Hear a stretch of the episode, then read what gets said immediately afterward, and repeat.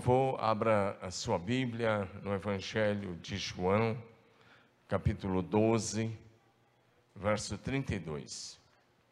Evangelho de João, capítulo 12, versículo 32. Lemos, nós vamos ler aí as palavras do Senhor Jesus. E eu, quando for levantado da terra, atrairei todos a mim. Vamos ler juntos? Você e eu, vamos lá? 3, 2, 1. E eu, quando for levantado da terra, atrairei todos a mim. Pai, nós declaramos que Jesus Cristo é Senhor neste lugar é Senhor de cada vida, é o Senhor do universo, é o Senhor da história, é o Senhor da igreja, é o Senhor desta nação. Por isso nós te exaltamos, te glorificamos por tão grande salvação, tão grande graça que nos alcançou. E pedimos, Pai, que libere essa unção dobrada do Teu Espírito nessa noite. Espírito Santo, nós declaramos em nome de Jesus que o Senhor é muito, muito, muito bem-vindo Traz revelação da tua palavra a cada um de nós. Oramos agradecidos em nome de Jesus. Amém. Dá um amém aí para Jesus. Nós estamos começando uma nova série de mensagens. A princípio serão três ou quatro mensagens com o tema Visão Vitoriosa. Visão Vitoriosa. Eu quero compartilhar essa série com vocês. Nossos pastores também vão estar compartilhando essa série. E vai ser muito bom. E acredito que Deus vai mudar a mentalidade daqueles que colocarem em prática esses ensinamentos. Por isso eu quero pedir agora a você que, por favor, deixe de lado o celular, deixe de lado qualquer outra coisa, se concentre em receber a palavra. Nossos cursos são tão rápidos e é, é uma hora e meia de duração e a gente tem que pegar essa palavra, receber, de meditar nela e digerir isso durante a semana. Vai ser maravilhoso. Diga amém. Essas palavras foram ditas pelo Senhor Jesus no finalzinho do seu ministério, quase no apagar das luzes do seu ministério terreno. Possivelmente na quinta-feira, que antecedia a crucificação.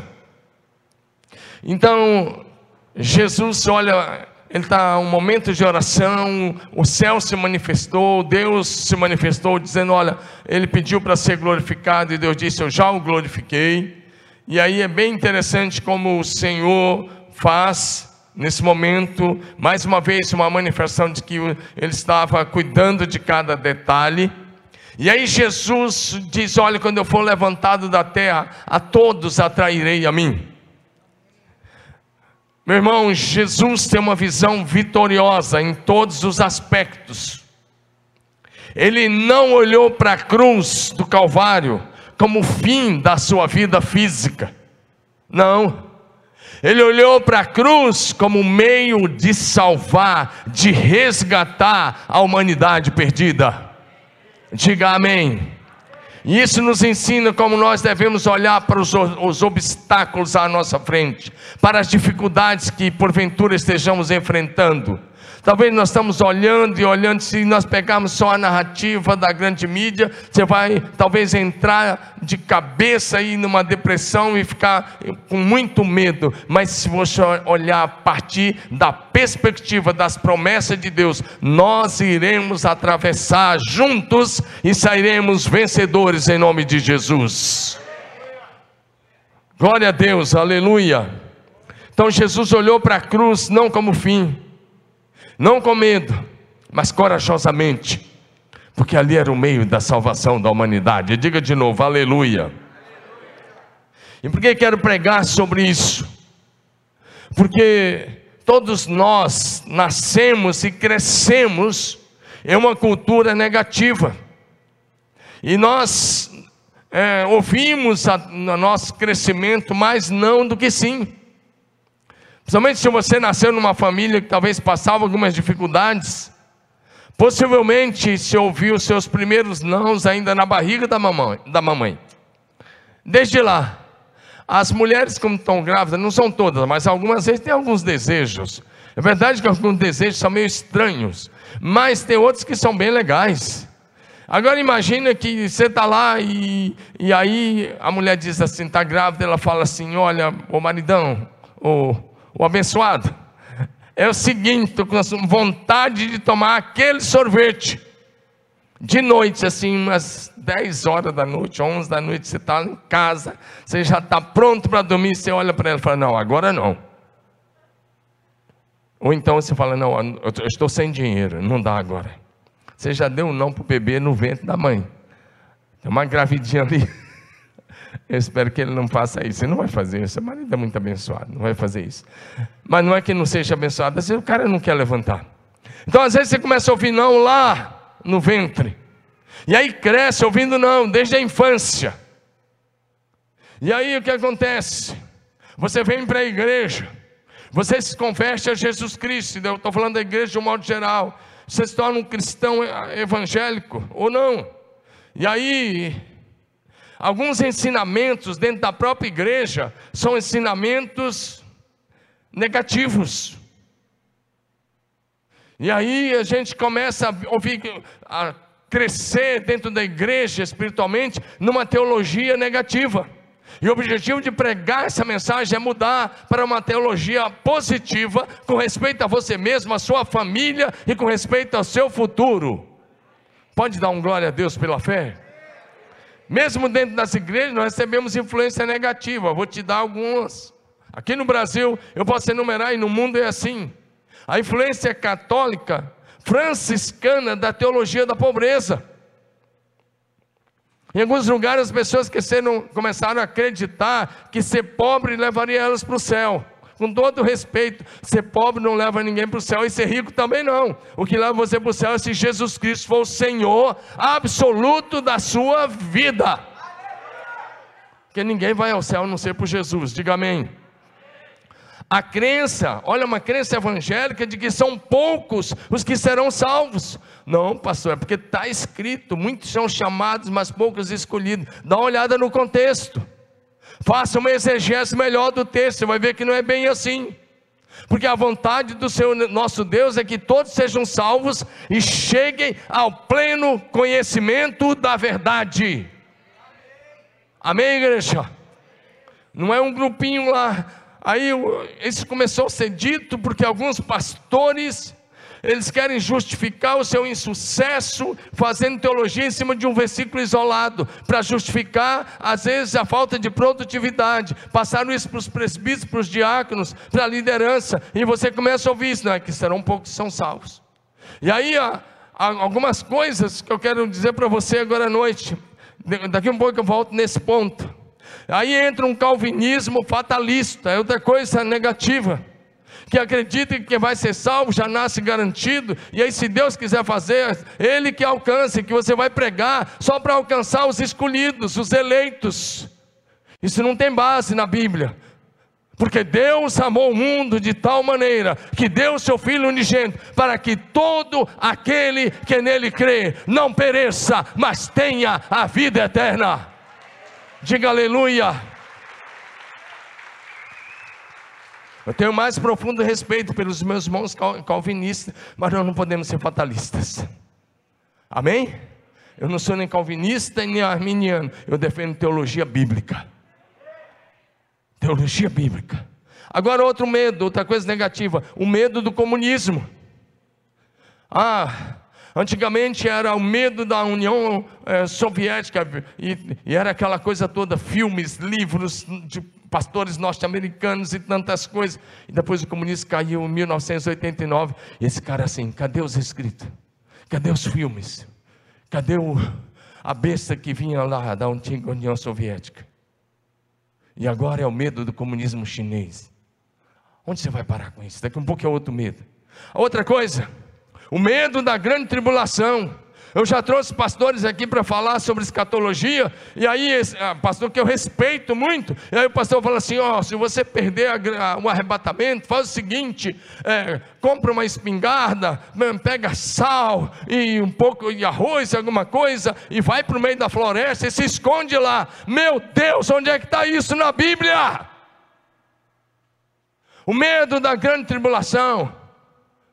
Meu querido, tendo você medo ou não, a igreja vai passar pela grande tribulação, vai atravessar, mas a boa notícia é que nós vamos atravessar isso, vamos sair mais que vencedores. Outro medo, outra coisa negativa, o medo do anticristo. A pregação de que vai vir um anticristo, ele vai vir mesmo, ele, é verdade, vai aparecer aí. E aí ele vai matar todo mundo mesmo. Vai degolar todo mundo mesmo. Será que é bem assim? Ele vai até onde Jesus permitir. E ele será destruído com o sopro da boca de Jesus Cristo de Nazaré. Amém ou não? O medo, a crença de que o mundo, presta atenção nessa, que eu vou trabalhar isso aqui, ponto muito interessante. A crença de que o mundo ficará cada vez pior. Sabe qual foi o último dia que eu vi isso? Ontem, sábado.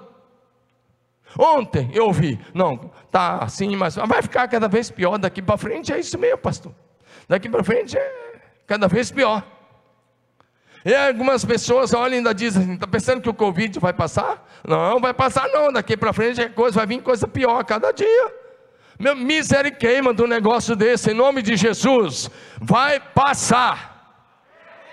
Do jeito que veio, vai passar em nome de Jesus. E a nossa confiança é que, mesmo que andemos pelo vale da sombra da morte, o nosso Deus está conosco. Ele é Emmanuel, Deus presente, não te deixará, não te abandonará, está com você até o teu último fôlego de vida nessa terra, está com você até o fim aqui e depois do fim, por toda a eternidade. Dá um glória a Deus aí em nome de Jesus.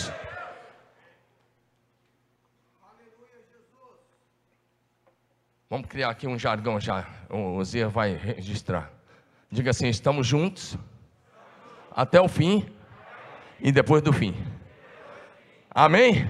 Porque depois do fim da história nessa terra, nós entraremos na verdadeira história por toda a eternidade. Diga aleluia.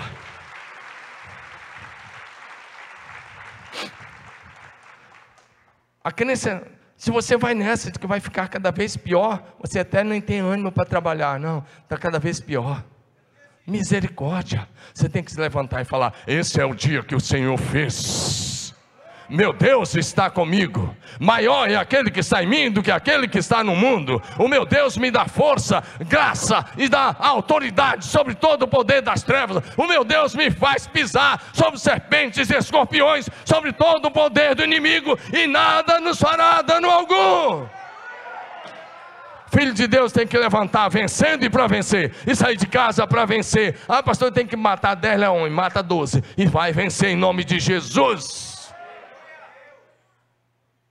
Para com essas coisas. Mas quer ver o que é pior?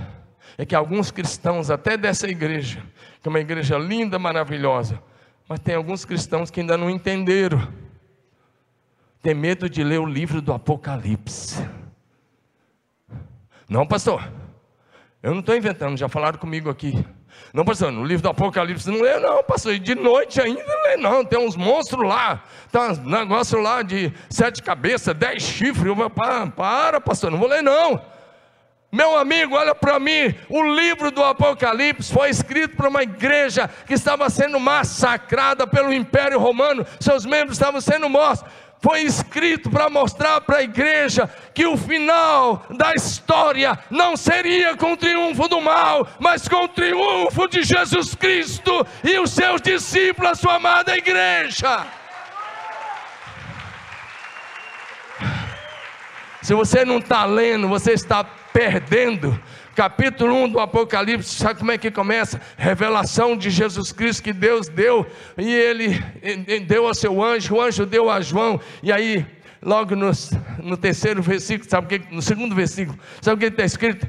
Bem-aventurado os que leem a profecia, bem-aventurados que ouvem, bem-aventurados que obedecem essa profecia, porque o tempo está próximo.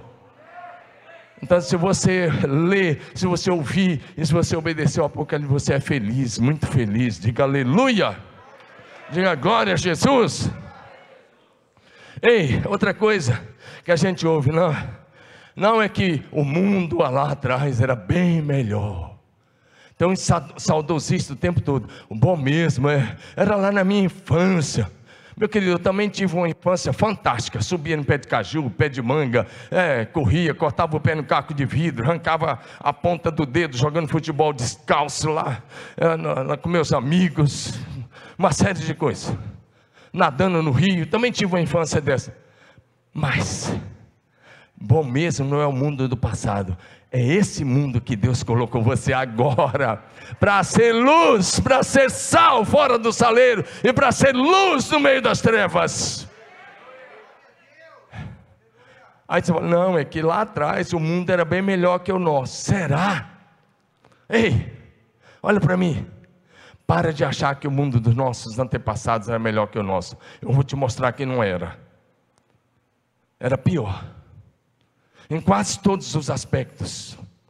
Rapidamente, coloque as suas lentes. Vamos lá. Primeiro, vamos pensar um pouquinho no Império Romano. O Império Romano governava o mundo, a Europa, parte da Ásia e parte e o norte da África. Esse era o Império Romano, que governou o mundo por centenas de anos. Mas o Império Romano, para você ter ideia, tinha conflitos constantemente tinha os mesmos pecados da sociedade de hoje, quase todos eles. E quero dizer uma coisa: no tempo de Jesus e no tempo dos apóstolos, especialmente nos dias dos apóstolos, o Império Romano era intolerante para com a pregação do Evangelho. Eles prendiam e eles mataram, perseguiram e mataram muitos milhares de cristãos. Crucificando, colocando nas arenas, colocando, jogando para as bestas, para os leões e assim por diante na Itália, sede do Império Romano, Roma, mas pegando a Itália toda dos dias dos apóstolos, a população era de 40% eram escravos. Escravos. 40% da população italiana dos dias de Jesus, dos apóstolos, eram escravos. Vamos pular, aí dar um salto aí bem grande agora, de 1800 anos depois de Cristo. Vamos dar um salto aí. Vamos para a Inglaterra no século 18 século XVIII, lá na Inglaterra, a violência estava por todas as partes. A nação estava em decadência espiritual e moral, ética, moral. A situação moral era tão terrível que em Londres, por exemplo, de cada seis casas, uma era um prostíbulo. Foi nesse período de escuridão, no meio de tudo isso, que Deus levantou John Wesley, Wycliffe e outros homens que com as suas pregações promoveram o avivamento e tiraram a Inglaterra dessa situação que ela estava mergulhada. Foi no meio disso que Deus levantou os avivalistas. Agora vamos para os Estados Unidos da América, terra do David. Os Estados Unidos, na primeira metade do século XIX, aí já estamos falando de 1800 e alguma coisa, século XIX, primeira metade. Nos Estados Unidos, no século XIX, havia cerca de 5 milhões de imigrantes. 20% deles eram escravos, ou seja, um milhão de imigrantes eram escravos dos Estados Unidos. A idade permitida para o sexo em vários estados era entre 9 e 10 anos. Isso hoje, nosso mundo está bem melhor, hoje isso é pedofilia. Isso dá cadeia, é inafiançável. Graças a Deus por isso. Agora, presta atenção: o aborto, lá no século XIX, era legalizado. E os registros dizem que mais de 20%, mais de 20% de todas as gravidezes eram abortadas. As mulheres não podiam votar e não tinham direitos como os homens, e mais, os homens, os esposos, podiam legalmente, apoiado pelo Estado, agredir suas esposas, desde que não as mutilassem ou matassem. O esposo podia fazer, estava legalizado.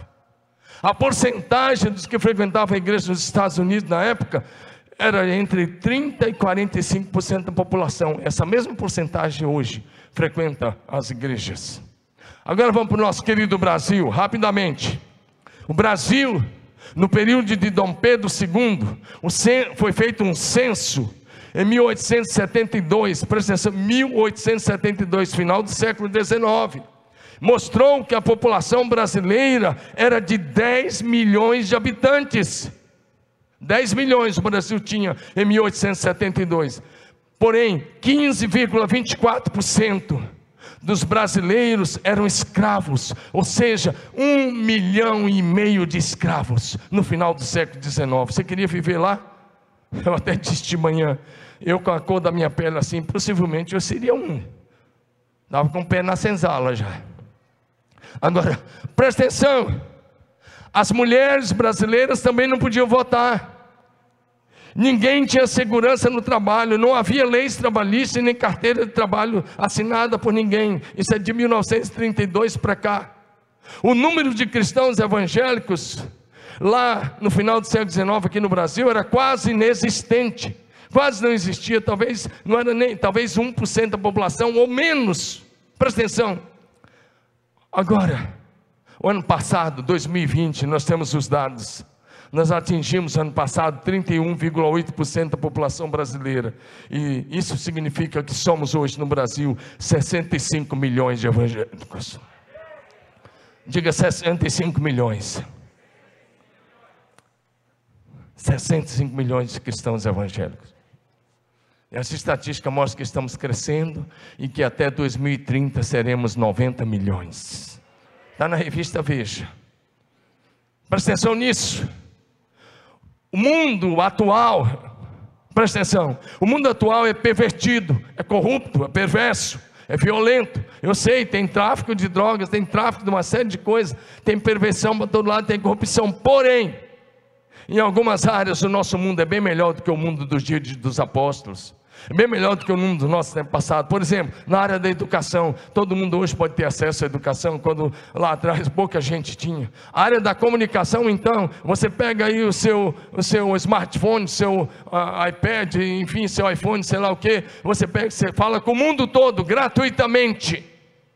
Diga amém. Usa isso para o bem. Amém ou não? Presta atenção, a nível de a nível científico, quanto crescimento a ciência se multiplicou tanto. Presta atenção, eu estou na introdução, daqui a pouco vamos entrar na mensagem ainda. Na área de transporte, meu Deus do céu, se eu tivesse que ir daqui no Tocantins, se fosse na época do dia de Jesus, eu teria que ir a cavalo.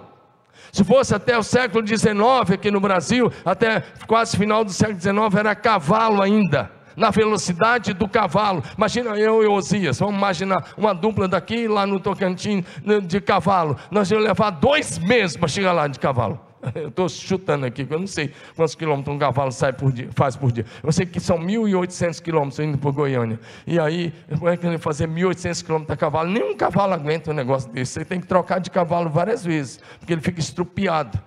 Imagina uma viagem dessa. Eu nem estaria aqui. Mas hoje não. Você pega um avião, vai para Campinas, Campinas Palmas, daqui um pouquinho você está lá. Só para imaginar.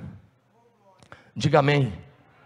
Quando mandamos os primeiros missionários para o Japão, a ligação era tão cara, tão cara. Nós tínhamos, era aquele telefone que tinha um disco, ainda ficava lá. E, e daqui um pouquinho a ligação era muito cara. Hoje a gente fala de graça com nossos missionários.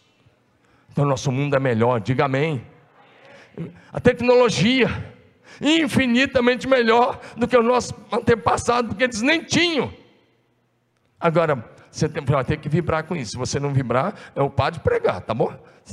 Quem não vibrar, está dizendo assim: para de pregar. Que eu vou te dar uma coisa, porque que o mundo está melhor. Está melhor. Diga: o mundo está melhor. Eu vou te mostrar. Porque Jesus está chegando nos quatro cantos da terra. Espera aí, segura, segura, segura, segura, você já vai aplaudir. Hoje, o Evangelho de Jesus está sendo pregado em todos os lugares da terra, em mais de 200 nações. Presta atenção, você vai dar um glória a Deus. cerca de 200 mil pessoas se convertem diariamente a Jesus Cristo. 200 mil conversões por dia a Jesus. Agora preste atenção. 200 mil pessoas se convertem a Jesus todos os dias, nascem de novo. Somando mais de um milhão de pessoas convertidas a Jesus por semana. Preste atenção, o mundo não é só Marília, não. Nas mais de 200 nações, são mais de um milhão de convertidos a Jesus Cristo por semana. Diga aleluia. Então, tira os olhos só de Marília e enxerga as nações. Jesus, em João 12, verso 24, ele disse uma palavra. Ele se comparou ao grão de trigo. E ele disse: Digo-vos verdadeiramente, se o grão de trigo não cair na terra e não morrer, continuará só. Mas se morrer, dará muito fruto. Dá um glória a Deus pela fé. Jesus é o grão de trigo original. Ele disse: se eu não morrer na cruz, olha a visão de Jesus. Se eu não morrer na cruz, se eu não der minha vida, vou ficar só. Mas se o grão de trigo original morrer, dará muitos frutos. Presta atenção, olha bem para mim, você vai dar o seu melhor aplauso a Jesus quando você acabar de ouvir essa informação. Pois é, o grão de trigo original que morreu na cruz do Calvário há dois mil anos atrás, hoje atuantes na terra, somos mais de 2 bilhões de cristãos. Dá um glória a Deus, aleluia! O grão de trigo original se tornou mais de 2 bilhões de cristãos no mundo hoje. E mais, o bloco cristão é o bloco mais influente da terra. As nações cristãs são as nações mais influentes hoje. Diga amém. Diga aleluia. Você entende, entenda isso. Por isso que a nossa visão tem que ser vitoriosa. Nós temos que parar com essa coisa de que ah, a igreja vai decrescer mesmo. E aí é o seguinte, estamos ficando aí, viu gente? O último que sair apaga a luz, que o negócio acabou. Isso é uma coisa do caos, misericórdia, um negócio desse. Não, a igreja vai crescer.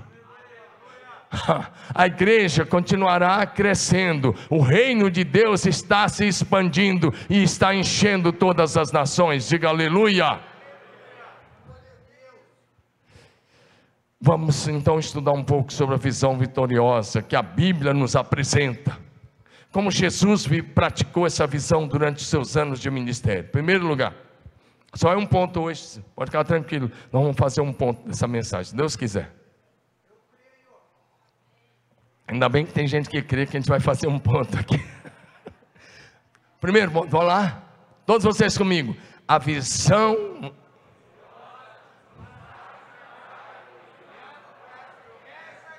De novo, a visão vitoriosa nos faz andar olhando para as promessas de Deus. A questão é, a primeira pergunta hoje é: onde estão seus olhos? Ninguém vai além da visão que possui. Onde estão seus olhos? A sua visão será o seu limite. Amém? O Senhor, nosso Deus, nos deu muitas promessas. Na Bíblia Sagrada nós temos mais de 8 mil promessas. Mas eu quero enumerar algumas promessas rapidamente nos próximos minutos, ainda neste culto, para orar com você que está em casa e com você que está aqui. Primeiro, eu quero recordar a promessa feita por Deus há quatro mil anos atrás, quando Deus chamou Abraão, lá em, lá em U dos Caldeus, depois em Padarã, Deus falou assim para Abraão, Gênesis 12, de 1 a 3: Ora, disse o Senhor Abraão Sai da sua terra, da tua parentela, da casa de teu pai, vai para a terra que eu te mostrarei. De ti farei uma grande nação e te abençoarei, te engrandecerei o nome, se tu uma bênção. Abençoarei os que te abençoarem, amaldiçoarei os que te amaldiçoarem. Em ti serão benditas todas as famílias da terra. Por favor, leia comigo essa, essa última parte. Em ti. De em ti para frente. Toda a igreja. Olha para frente. Vamos lá? Em ti. Lê de novo. Em ti. Tem gente que ainda não lê. Vamos ler mais forte. Em ti serão benditas todas as famílias da terra.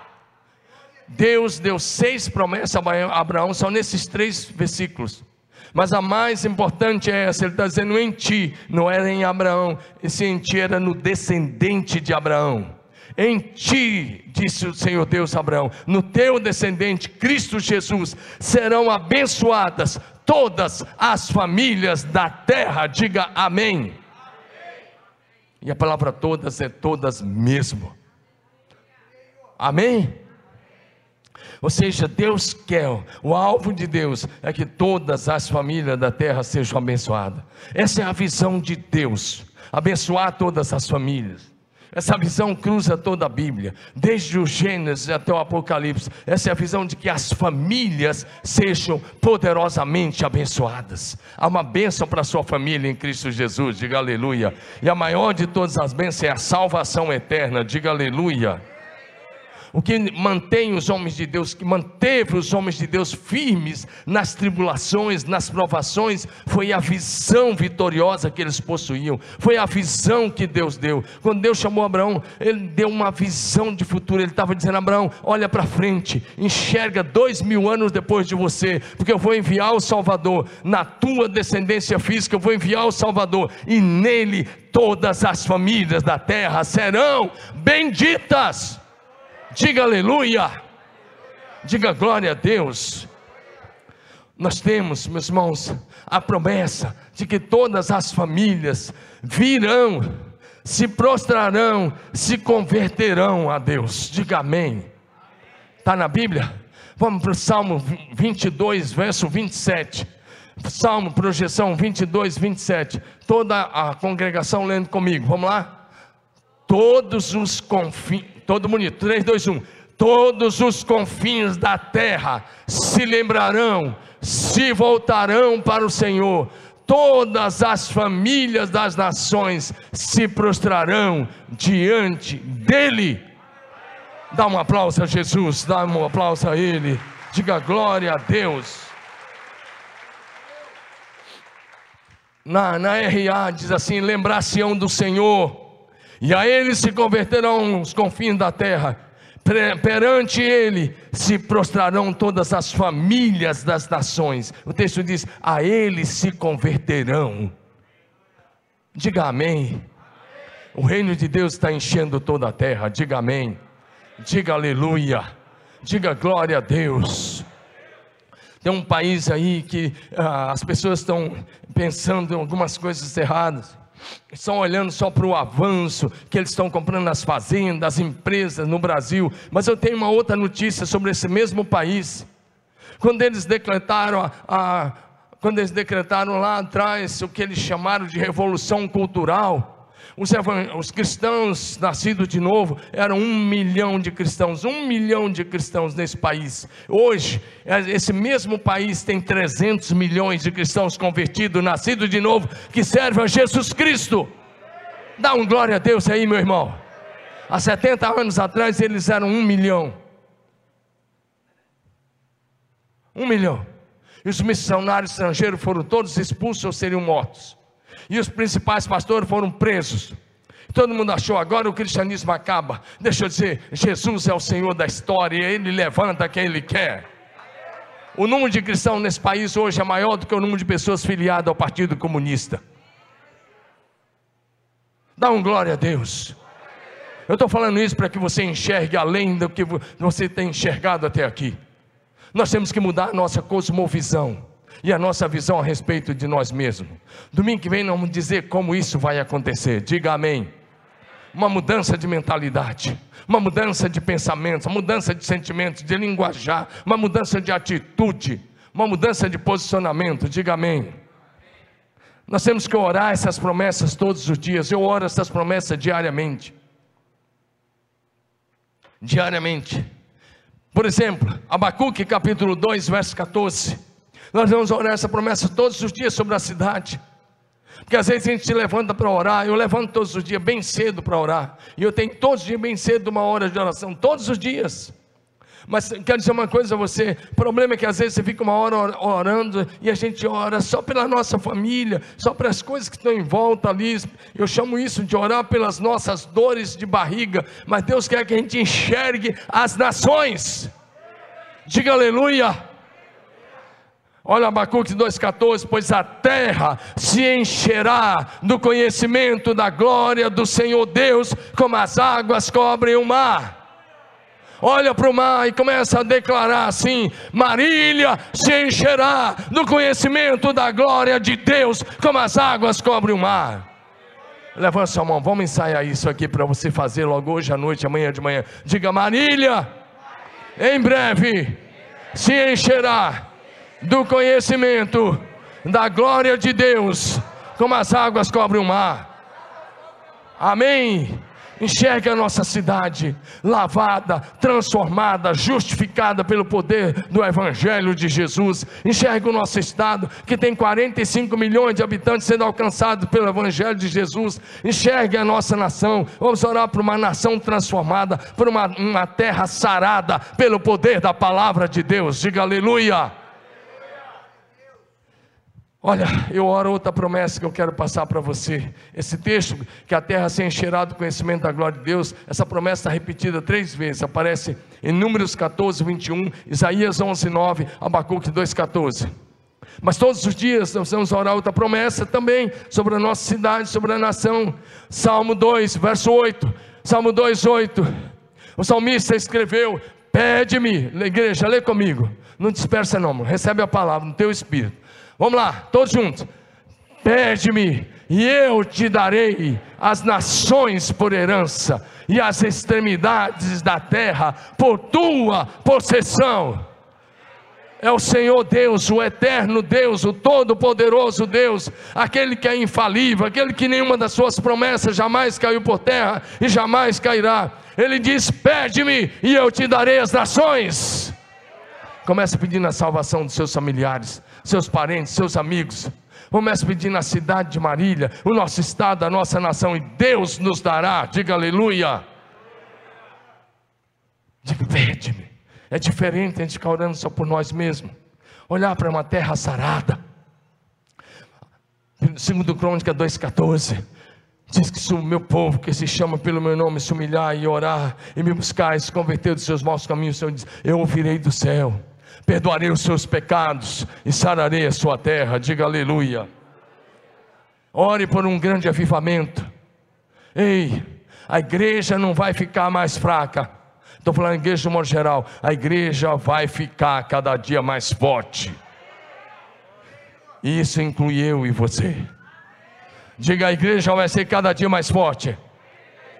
Fala, a igreja vai ser cada dia mais forte mais influente, mais poderosa. É, Joel 2, de 28 a 30, fala que nesses últimos dias o Senhor Deus vai derramar do Espírito sobre toda a carne. Ele diz: Os vossos filhos profetizarão, vossos jovens terão visões, e até sobre os servos, servo derramarei do meu Espírito, e eles profetizarão. Ei, vem dias agora, nessa geração ainda, em que Deus vai levantar uma geração que vai fluir no mundo sobrenatural como nenhuma outra. Acredite você ou não, Deus vai levantar uma geração de jovens, gente que crê, que vai ter autoridade de parar, de parar até o sol, de dizer vai ficar sem brilhar, de parar a lua, de parar as leis da natureza, como foi feito por Elias, como foi feito por Moisés, como foi feito por Isaías, como foi feito por outros. Deus fará outra vez nesses dias. Vou pregar sobre isso nos próximos dias. Deus vai dar autoridade aos seus profetas. Então eu quero te convidar para uma visão vitoriosa. Ah, pastor, não acredito nisso.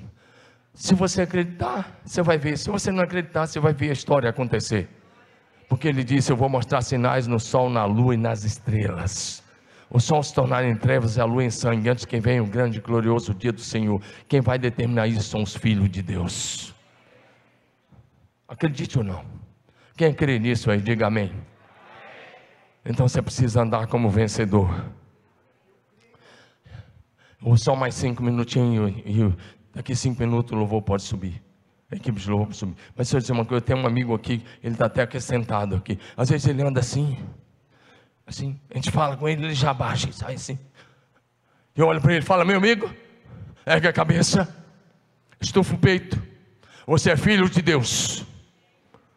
Porque às vezes que eu aqui mesmo, quando a coisa ficava feia lá atrás, e, e, algumas vezes provações que eu passei, às vezes eu começava a andar com o ombro caído, sair do escritório à tardinha com o ombro caído, e eu ia andando a pé para casa com o ombro caído, assim, de repente o Espírito Santo falava comigo de voz altível: Ei rapaz, ei! Está fazendo com o seu ombro caído, com essa cabeça baixa? Levanta a sua cabeça, você é a minha voz dessa cidade. Eu te levantei, vamos lá, ergue a cabeça.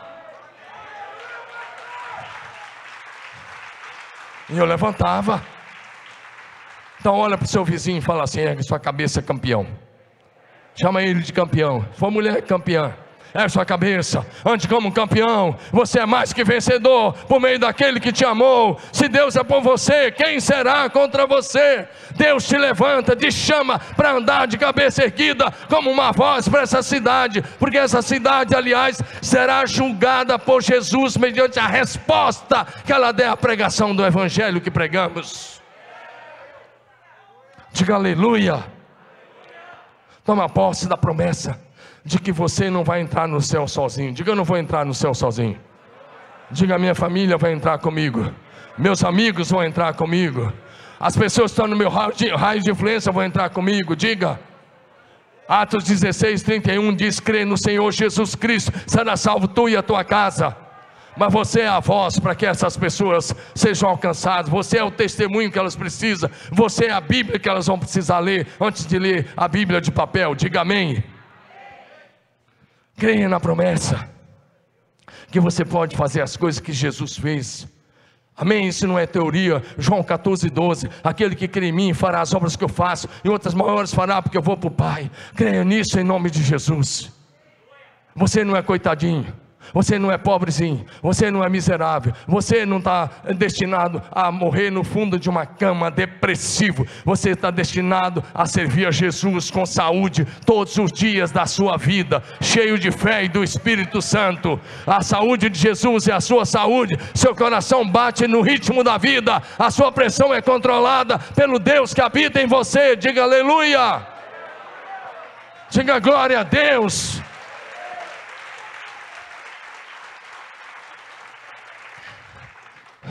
Posso ouvir um glória a Deus? Sabe, os homens de Deus eram criados pelas promessas. Abraão foi criado pelas promessas. Uma visão vitoriosa nas promessas. Diga amém.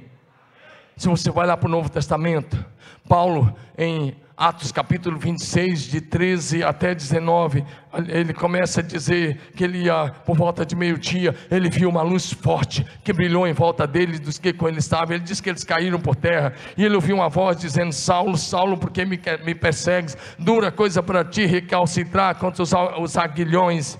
E ele perguntou: Quem és tu, Senhor? E a resposta foi: Eu sou Jesus, a quem tu persegue. E aí Jesus já disse para ele: Mas levanta, firma os teus pés, porque por isso te apareci, para te constituir ministro e testemunha, tanto das coisas que me, eh, em que me viste, como daquelas pelas quais te aparecerei ainda, livrando-te do povo e dos gentios para os quais eu te envio, para lhes abrir os olhos e os converteres das trevas para a luz e do poder de Satanás para Deus, a fim de que recebam eles a remissão dos pecados e herança dos que são santificados. Pelo que ele disse, ele está falando para o rei Agripa, pelo que o rei Agripa disse, Paulo, não fui desobediente à visão celestial. A visão vitoriosa não é a visão da terra para a terra, é a visão da terra para o céu, é a visão do céu para a terra, é a visão celestial, é a visão que vem de Deus, é a visão que você recebe pela revelação de Jesus Cristo de Nazaré. Diga aleluia, é a visão que vem do Espírito Santo de Deus que está em você, que habita em você, que abre os teus olhos, que tira a cegueira espiritual e que te traz para uma vida de vitória. Diga aleluia. Meu querido, você não pode perder a visão. Para de achar que você está do lado perdedor, tadinho. Ah, nós estamos lá. Isso é coisa diabólica. Você não vai abrir sua boca para glorificar o diabo. Você vai abrir, abrir sua boca para glorificar Jesus Cristo. Diga aleluia. Olha, eu estou quase encerrando. Olha o que está em Romanos 14, 12. Como está escrito. Olha o que Deus diz. Como está escrito, estava lá em Isaías. Por minha vida. Deus jurou pela vida dele, por minha vida, disse o Senhor Deus, diante de mim se dobrará todo joelho e toda língua dará louvores a Deus. Toda língua dará louvores a Deus. É assim que será é assim que está escrito na palavra da verdade. Ah, diga amém. Se você se calar, as pedras vão clamar, mas que isso vai acontecer, vai acontecer. Então é melhor que você se levante e faça sua parte agora. Diga aleluia. Você não serve a um Jesus fraco, você serve a um Jesus que o seu rosto é como o sol meio-dia, a sua voz como a voz de trovão, voz das muitas águas. Ah, ele tem toda a autoridade no céu e na terra. Diga aleluia. Você pode confiar no nome de Jesus. Diga aleluia. Oh, Filipenses 2, de 9 a 11. Pelo que também Deus o exaltou sobremaneira e lhe deu o nome que está acima de todo nome para que o nome de Jesus se dobre todo o joelho dos que estão no céu, na terra e debaixo da terra, e toda língua confesse que Jesus Cristo é o Senhor, para a glória de Deus, o Pai. Dá uma glória a Deus.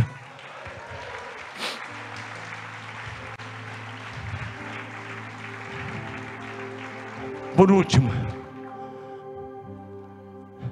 Segundo aos Coríntios, capítulo 1, verso 20. Em todas as promessas de Deus, nós já temos o sim e o amém. Levante sua mão e diga: em todas as promessas de Deus. Fala como um adorador, estou dando o meu melhor, dá o teu melhor aí. Diga em todas as promessas de Deus. Eu tenho o sim e o amém. O sim e o amém. O sim e o amém é o sim e o assim seja, em nome de Jesus. Em todas as quantas forem as promessas feitas por Deus, tantas tem em Cristo Jesus o sim e o amém. Você já tem o sim, Ele não vai te dar, não, já tem o sim em Jesus. Diga eu já tenho o sim em Jesus. Diga aleluia. Então é para você andar numa teologia vitoriosa,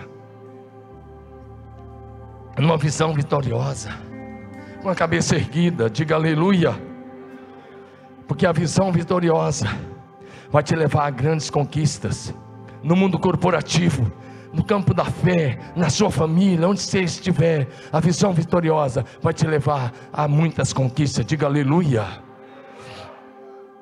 Diga assim: Eu estou do lado mais que vencedor. Não, vê se você convence você mesmo. Vê se você consegue você, convencer você mesmo. Porque desse jeito você não me convenceu. Levante sua mão e diga assim: Eu estou do lado mais que vencedor. Pelo amor do nosso Senhor, do Senhor nosso Deus, pela graça de Jesus Cristo, pelo poder do Espírito Santo, você vai andar em vitória em todas as áreas da sua vida. Ei, a história da humanidade não se encerrará com o triunfo de nenhuma ideologia política, de nenhuma filosofia, de nenhuma sociologia, não, não vai se encerrar com a vitória da esquerda, não, não, nem também da direita, não, nenhuma religião. A história se encerrará com o triunfo de Jesus Cristo e a sua linda e amada e poderosa igreja, diga aleluia. Eu quero ler o último versículo nessa noite. Apocalipse 17, 14. Você pode ler comigo? Ah, você pode ler comigo Apocalipse 17, 14. É que sua cabeça, toma posse dessa palavra. Pelejarão eles contra o cordeiro, que é Jesus, e o cordeiro os vencerá, pois é Senhor dos senhores e Rei dos reis. E a sua vitória está aí. Vencerão também os chamados, eleitos e fiéis que se acham com Ele.